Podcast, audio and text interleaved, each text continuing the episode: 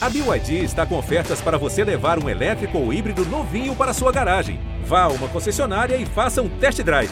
BYD, construa seus sonhos.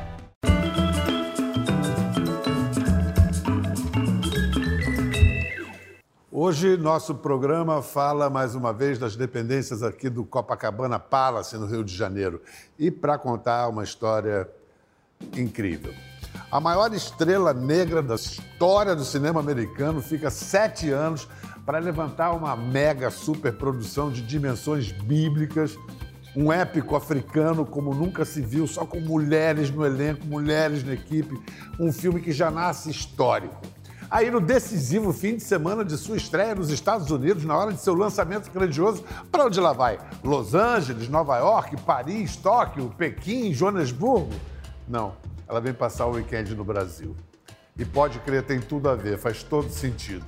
Menina negra, nascida e criada na extrema pobreza de um rico estado americano, Rhode Island, ela se libertou pela arte, por um talento tão assustador quanto o mundo em que cresceu.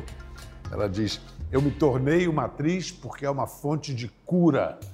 Ela diz isso em suas memórias, nesse livro aqui, Em Busca de Mim. Aqui ela conta a infância que passou num apartamento de 18 metros quadrados, infestado de ratos que ruíam suas poucas bonecas e à noite andavam na cama que dividia com suas quatro irmãs, enquanto seu pai alcoólatra espancava sua mãe. Isso num lugar congelante, pois não havia dinheiro para pagar aquecimento em que o único refúgio era a escola, para onde ia sem poder tomar banho e onde o bullying racista é esperado. Portanto, a violência testemunhada e sofrida pela criança, descrita nesse livro, faz as sanguinolentas batalhas do filme A Mulher Rei parecerem água com açúcar.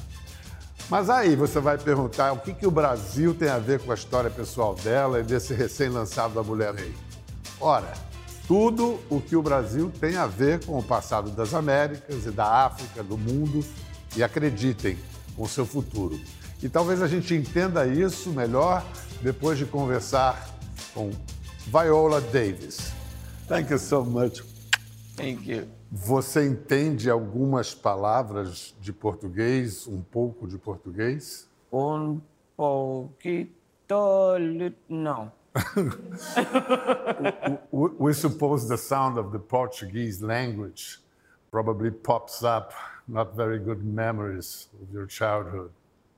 Why is it would be so? Um, I have a lot of wonderful memories of my childhood, but I, I have a lot of not so good memories. Um, you know, I grew up in a town that had a vast array of different um, nationalities. And I had many Portuguese from the Azores, from the Cape Verde Islands, from Mozambique and Angola.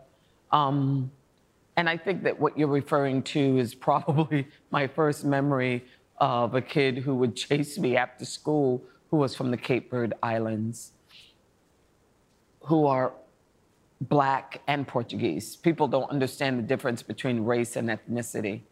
And he had adopted, obviously, that sort of mentality that he did not want to be associated with African American. He thought it was probably more low status. So I have very strong memories of Cape Verdeans who are now a part of my family, actually. My niece, I have a couple of nieces who are Cape Verdean, um, but he was definitely one of my bullies. Yeah, but that, then you did remind him that he was black. I did. And I he was quite. him.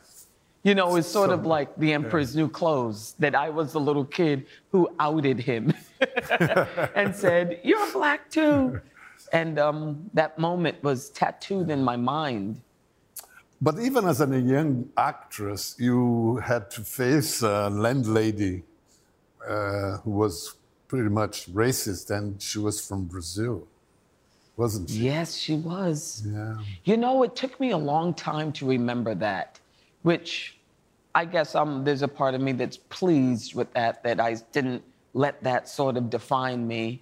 But yes, she was Brazilian. It was my first apartment out of school when I graduated from college. And um, I had an apartment in Pawtucket, Rhode Island, beautiful apartment that I shared with a friend, actually. And the landlord, when she found out that I was this girl's roommate, was furious. She said she did not like black people.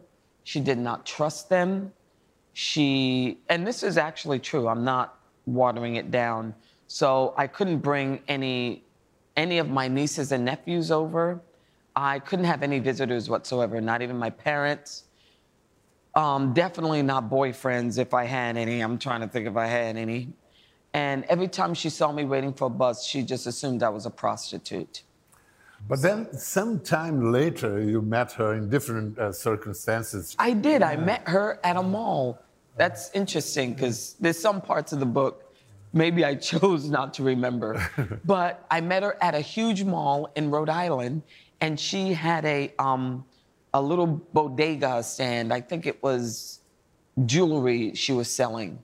And I remember I stopped to look at the jewelry, and she very, very, very kind, very kind. And I think I probably bought something from her. And it was only after I was making the purchase that I put two and two together and realized she was my old landlord.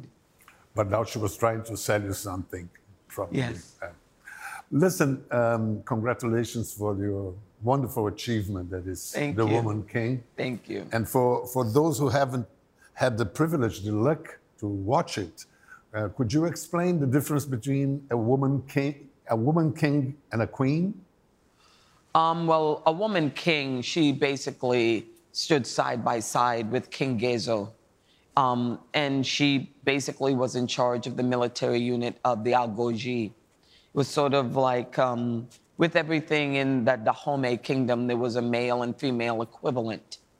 Um, so she definitely was not the wife of the king, which is what a queen usually is. She stood side by side with him in um, leading the military unit that was all female. Um, that's the difference. I think that's the power of the term, the woman king. If you allow me, I'll, I'll show just a piece of your tremendous performance in The Woman King, Nanisca in action. When it rains, our ancestors weep for the pain we have felt in the dark hulls of ships bound for distant shores.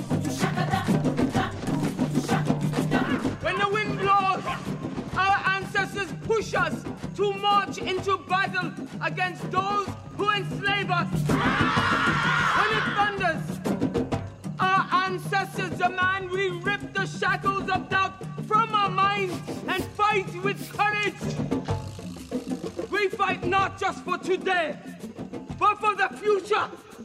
We are the spear of victory. We are the blade of freedom. Akordje! Woesoe! Akordje! Woesoe! Akordje! Woesoe! Akordje! Woesoe! Akordje! A Mulher Rei se passa em Dahomey, hoje Benin, na África, no século XIX. Conta a saga de um esquadrão de elite composto só por mulheres, mulheres guerreiras, liderado pela general Nanisca, o personagem de Viola. It's just giving a brief synopsis. And in The Woman, uh, talking about the Portuguese language, in The Woman King, uh, the Portuguese is the language of the slave trader, Yes. Santo Ferreira. Yes. mhm. But it's also the language of um, possible redemption and love Yes. brought by the mestizo Malik Diallo. Yes. When we approach this story and history in general, we must be aware that ambivalence is always a component that we, is always challenging us. How do we cope with that? Well, here's the thing with history. Yes, ambivalence, absolutely. Ambiguity, Ambiguity. complexity.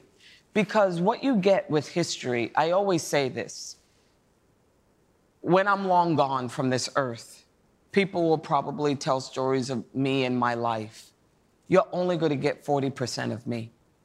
You're not going to get the private conversations. You're not going to get the intimate fights that have been in the rooms in Hollywood. You're not going to get my private thoughts.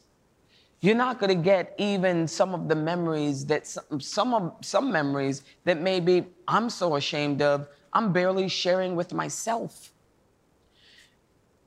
History and historians are usually keepers of facts and data, but they are not keepers of humanity. We do not know all of who the Agojie were. You do not know who Nanisca she was actually one of the Agojie warriors. You don't know Nawi, even though Nawi died in 1974, I think. You don't know her every day, what makes her tick, what she lived for, who she loved, who didn't love her, her disappointments, her dreams. That task is filled with artists. We fill in the gap. We humanize these people. And it's in the humanization that you get a different perspective of history. And this story, in what you see with Woman King, is not a history lesson. It's a story. These women were recruited from the ages of 8 and 14.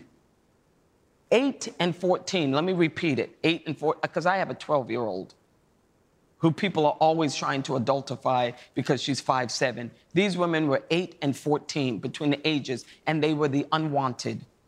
They were the girls nobody wanted. They didn't want to marry them. They said no one is going to want to marry them. They're unruly. No one could control them. So they were sold into being the agojie. And they were not allowed to marry, have sex, or have children. That for me is an interesting story. It is fascinating. Uh, in the crucial first weekend of Woman King mm-hmm. in American theaters, you chose to be in Brazil. Is yeah. there anything to do with the fact that we have a significant population of Dahomey descent, even if it's not possible to measure it? Our country has been the greatest yeah. uh, slave importer in 350 years. Almost 5 million African people were trafficked yes. to Brazil. This was Brazil's role in history. Yes. What can be our redeeming role nowadays? Brazil. Your redeeming role now is that it, it, it's just as it's just as redeeming as anyone else, which is now there is a celebration of different history. It's a celebration. I've been here for maybe two, three days now, and I see that there is not one community here that does not celebrate your past. And the past, not as it was created by the colonists, but how it really was. There are times in, as an African American that you don't know what your history is. I mean, I know I never did. I just recently did my DNA test and found out I was 96% African. From where? From Kenya and Cameroon. Do I know anything about it? I know nothing about it. But I've been to Little Africa here. I haven't been to Bahia, which I really would love to explore, but there is an understanding and a knowledge. And also, you keep it alive here. I see it everywhere in the communities, in the food. Um, and in that sense, I think it's I, I think it's a ripe ground of people who would enjoy and receive this movie with love? You have been always an overachiever. Is the, the Woman King your greatest professional and personal achievement? Yes. Definitely. Absolutely, without question. I call it my magnum opus. You know, I keep repeating the same saying over and over again is everything that you ever dreamed of is beyond your fear. And I think that I've always been afraid to be a leader. I've never seen myself as a leader. I've always seen myself in the background. I've always, when I was a kid, I suffered from extreme anxiety and shyness. It's, it's unbelievable that I'm sitting here even talking to you when I think about my past. And then all of a sudden, I'm given this project and I'm given this extraordinary um, opportunity to not just play a great character in a great story. Everything starts with a great story. But also I have to step into being the producer of it, fighting for it, fighting for the actors, fighting for the director, fighting for even feeling that it's worthy of being a movie. There is an understanding that even dark skinned women can't lead a global box office. And that's another story colorism, the last of the acceptable race um, uh, prejudices. And then all of a sudden, I have to be in the forefront, me and my husband, fighting for this movie to be made. Me, Viola, shy, introverted Viola. And I did it. You've done it pretty well. Pretty well. Mm-hmm. One reason your Finding Me book, essas são as memórias de Viola Davis em busca de mim, um livro que a gente recomenda fortemente. And you say here that an actor brings their story with them in the work past, present, fears, mess, humor, trauma. And I believe all these elements are clustered in, in The Woman King. Mm. How, how did you feel stepping in Af African soil and staying there? To, you, you was filmed in South, South Africa. Africa. in Cape Town, in Durban, in mm -hmm. KwaZulu Natal. And um, Listen, I went to Africa for the first time when I was 25 and I was studying at Juilliard School in New York. And, and it was because I felt my whole spirit was stifled under the weight of Eurocentric training. I didn't know who I was anymore. I couldn't find what my voice was. And then I went to the Gambia and it changed my life. And then once again, now I'm on the soils of Africa at 56, and it's continuing to change my life. There is something to be said with going back to your origin, sort of pressing the reset button and going back to the land that literally defined you. Everything from the red dirt to the skies to the smells to going to the set and seeing elephants and giraffes and getting a real definition of who you are instead of a revisionist definition of who you are. And that's the sort of cesspool I've been swimming in for most of my life, fighting that sort of definition of being ugly and too dark and voice too deep and not feminine enough and always trying to respond to that racist narrative and wasting time. Because all that time I spent proving I haven't, I wasn't being. And then you step foot in Africa and that's what you, you're being. That's what you're doing. and it cannot be re- recreated. I always called it, even when I was 25, I called it God's playground. So. You mentioned your voice. How, how did you find out you had the voice of your grandma's? Was her legacy to you. Well, I found out when she came to my graduation. I, when I graduated from college in 1988, she came and she said, I'm, my whole family was there. I got a big family. And they screamed when I walk, walked across the stage with my diploma. And then afterwards, she hugged me. And she was very small. And she hugged me. And with the deepest voice, she said, I'm so proud of you, granddaughter. I'm so proud. And I was like, what? I recognize that. it was the most beautiful voice. And I was and it was only years later that I made the connection. You mentioned you waste so, many, so much time, and now you're sparing many kids time uh, with uh, your. You mentioned also Cicely Tyson and what she meant to you, and you know that now you you mean you mean the same thing and even more for many kids mm all around the world. What kind of inspiration you wish to to be today for those kids in Brazil, in Africa? Um, you know, it's hard for me to receive compliments. I'm working on it. I'm working on it. but I will say this I want people to feel less alone. That's it. I think that aloneness has been so destructive for me, feeling like I'm just sort of um, walking through the world, feeling my own feelings, being ashamed of it, being ashamed of my story. I just want people to feel less alone.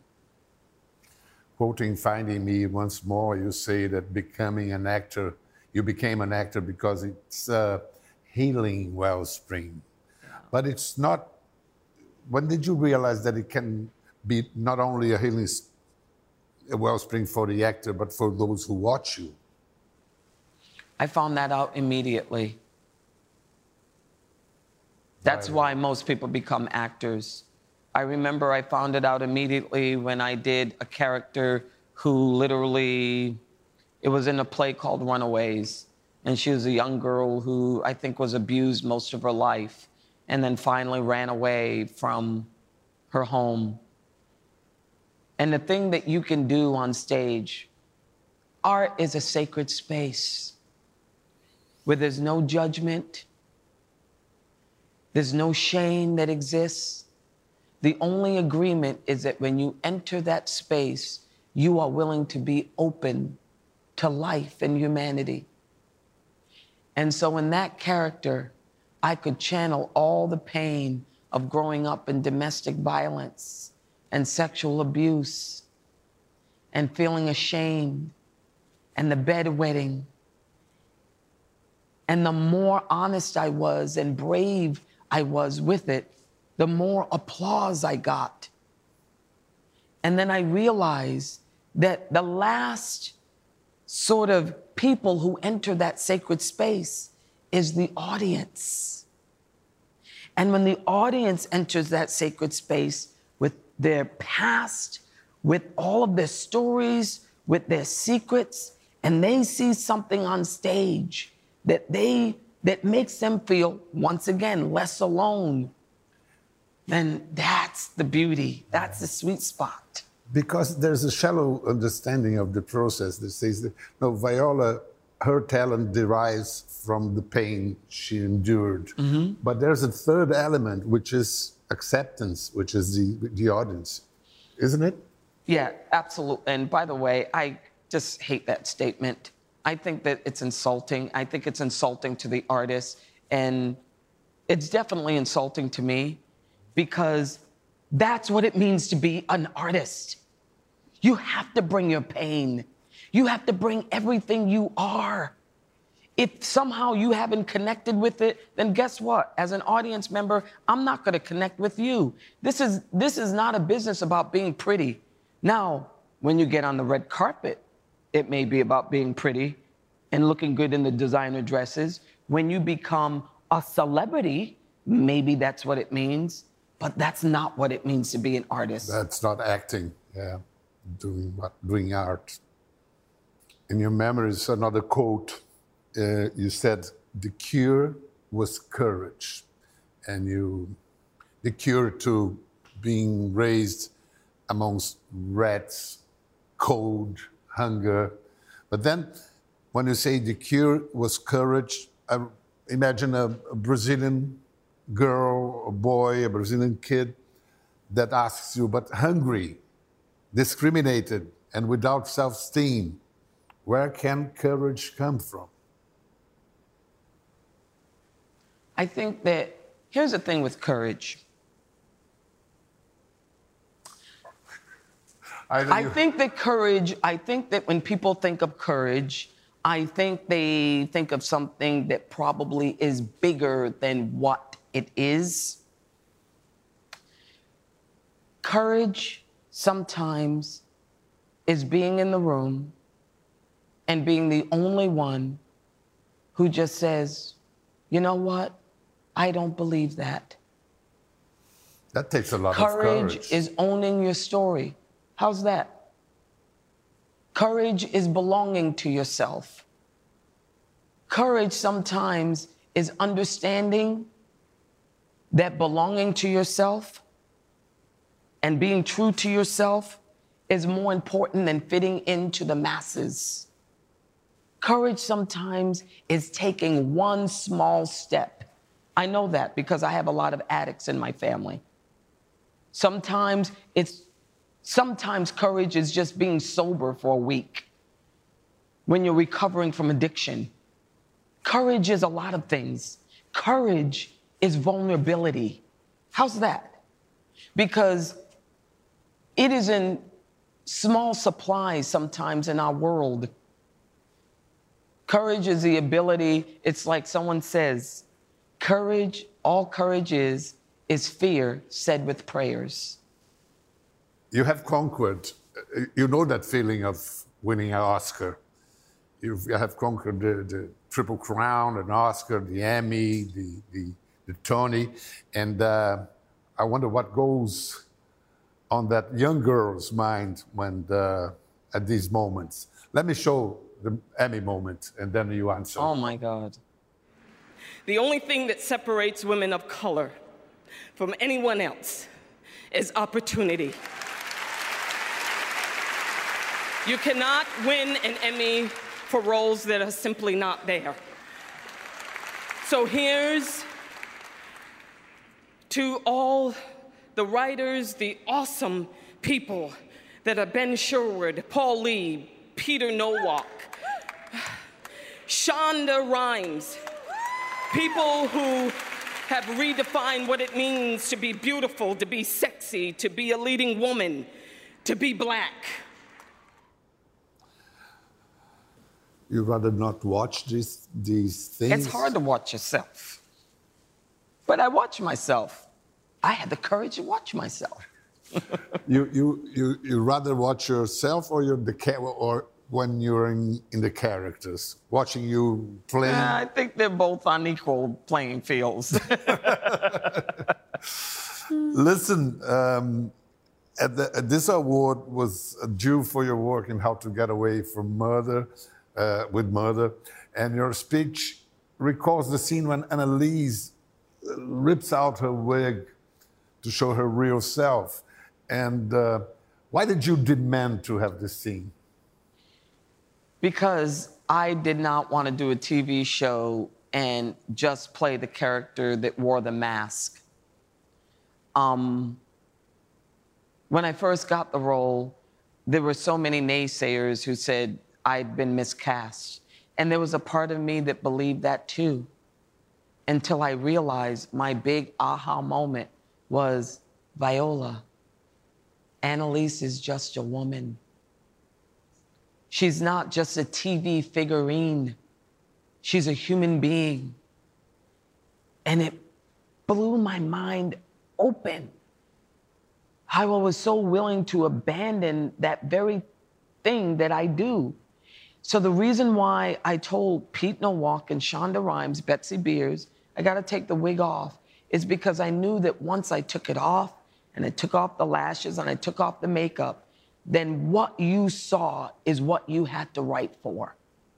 You had to write for Anna Mae, the woman who had the cornrows underneath the wig, who put the lashes on and put the whole mask on before she walked out of the her her her brownstone early in the morning to become Annalise Keating, the the kick-ass criminal defense attorney. Because that is my assignment as an artist.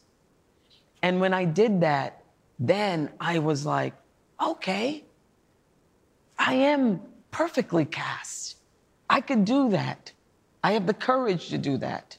So, Viola, not only you went to the School of Samba, Estação Primeira de Mangueira, but you dared to play the tamborim. Not very well, though. No, it seems it was not too bad.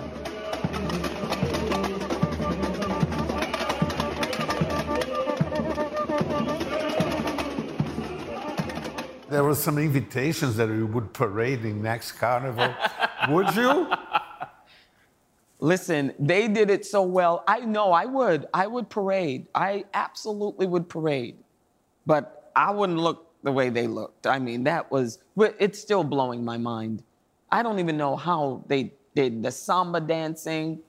The, The bateria is something like It's unbelievable. So complex, orchestra the, as complex or more than symphonic operas uh, Yes. or orchestras. Please come back to our carnival. Yeah, be- I will. Yeah. You invite me. I do. now, how would you summarize your impression of Mangueira in particular and Brazil in general? It's been three days, I know, it's a, but we've been exposed to different. Um, It's vast. it is. It's the past meeting the present, meaning the future. Um, you know, I feel I feel the sort of the same way I felt when I went to Africa the first time. I was only there for a, a few weeks, and hundreds of different languages that I wasn't exposed to. I mean, I just felt like I cracked the surface of the vast and complicated and beautiful culture. That's what I feel about Brazil. You've been to the Cais of Valongo, which is the harbor, the port that received the biggest number of, of slaves coming to Brazil. How did you feel stepping those very stones? I feel you feel just like that. You feel like see that's that's sort of the power of even what we do as artists is you have the you feel like you can be transported back in time, you know, and um, I think that's probably why I became an artist. I always wanted to touch my people. I always wanted to touch them, smell them, feel what they felt the, the mystery of it, the fear of it. Um, I always I always wanted that. Even when I was six years old, I remember, I absolutely remember the time when we were in class and they showed a film strip of slavery. And they had all the images of the slaves on the film strip, and they had the head wraps, and they were just staring out, no smile, nothing. And everyone in the class laughed. And I remember it, it hurt me to my core because I was sitting there still, and the only thing I kept thinking was, Who are you? Speak to me, you know? Yeah. And, and the thing that shocked you most was the teacher telling you that uh, they couldn't read or write. Well, I think it was a teacher who was not educated. I didn't have the foresight to know that when I was six years old. I just gave her all the power of knowing who I was. And no one had told me who I was. And I didn't have any connection to who I was other than my mom and dad. You know, Thuso Mbedu, who is in The Woman King, who plays my daughter, Nawi, she said it so beautifully. She grew up in um, KwaZulu Natal, and she is Zulu. And she said, even with apartheid, um, even with all the civil unrest that's in her country, she still knows that she's Zulu. She still knows where she comes from. And there's a sense of value and worth that comes from that. I don't have that. I mean, where I mean, I have a sense of value and worth, but I don't know where I come from. And there's and that's always a search. You're always in search of. Beyond box office numbers, by the way, you had a good first weekend, 19 Yes. million gross, and Yes. more than it was projected. Uh, but beyond box office numbers, what would be the most sound consequences of The Woman King you can dream of? that people understand that black women, and especially dark skinned black women, can lead a global box office. They do not need any white male, any white woman in a narrative. They do not need to be side by side playing anyone's best friend, that our stories literally can land and be very much a commercial hit. But by God, the testimonies that I've been given from people, everyone from older to younger. And when I'm saying younger, I mean kids. I just got a video today. Kids who are as young as eight or nine years old. What, do they, what would they say? What, what, do you, what can you quote? I feel seen. I feel valued. I understand now how black women can lead even in pain. Um, they've been humanized. They feel like warriors. I just saw a video today of a bunch of black women in a bathroom. Most, I guarantee you, they did not know each other. And they were all ululating, just like the Agojie. And I'm sorry, that's why I became an artist. I didn't want to just sit in the in the movie room with popcorn and Sour Patch Kids and a Diet Coke and just escape. I want to be moved. That's what art does. It moves, it loves, it makes you tremble, and it makes you look within yourself. And I think that we created something that is extraordinarily entertaining, two hours and six minutes, but it does what art does best puts the pieces together. Dear Viola, we do appreciate, we, we do thank you not only for this interview, but for everything you've been doing, for our dreams, for our future. We send lots of love to you, to your family. Thank and you. please be back to Carnival. Listen, like I said, yeah, invite me. Yeah, we will. Formally. Não deixe de assistir A Mulher Rei. Você não, não só vai se emocionar, como vai se divertir e quem sabe você vai ter boas razões para querer conhecer melhor a história desse país, do Brasil. Até a próxima. Quer ver mais? Entre no Globoplay.